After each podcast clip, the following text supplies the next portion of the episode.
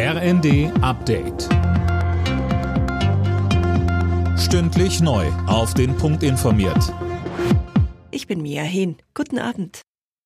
In der Korruptionsaffäre im EU-Parlament sitzen Vizepräsidentin Kaili und drei weitere Verdächtige in U-Haft. Es geht um den Verdacht der Geldwäsche und Bestechung, möglicherweise durch Katar. Morgen will Parlamentspräsidentin Metzola mit den Fraktionschef über Kailis Absetzung beraten. Die SPD-Europaabgeordnete Katharina Barley bedauert den Vorfall. Sie sagte in der ARD, Wir haben als Europäisches Parlament eine sehr strenge äh, Lobbyregelung. Aber wenn tatsächlich kriminelle Energie im Spiel ist, dann hilft eben auch kein Verhaltenskodex und keine Offenlegungspflichten und so weiter. Dann äh, kann man nur mit den Mitteln äh, des Strafrechts ran, so wie das hier jetzt der Fall ist. Arbeitgeberpräsident Dulger fordert umfassende Reformen im Bereich der Sozialversicherungen. Wie er der Rheinischen Post sagte, muss das Sozialsystem grundlegend saniert werden.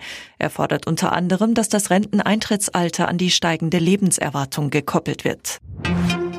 Die Ukraine bekommt weitere Waffen aus Deutschland. Der ukrainische Botschafter Makeyev hat nach eigenen Angaben eine entsprechende Zusage vom Bund bekommen.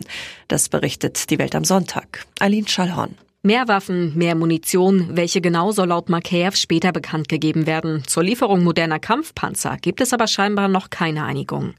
Im Hinblick auf ein mögliches Kriegsende hat der Bund dem Botschafter wohl auch versprochen, dass es ohne die Zustimmung aus Kiew keine deutschen Verhandlungen mit Russland geben wird. Der Frieden in der Ukraine kann laut Makeyev aber eh nicht verhandelt werden, sondern muss erkämpft werden.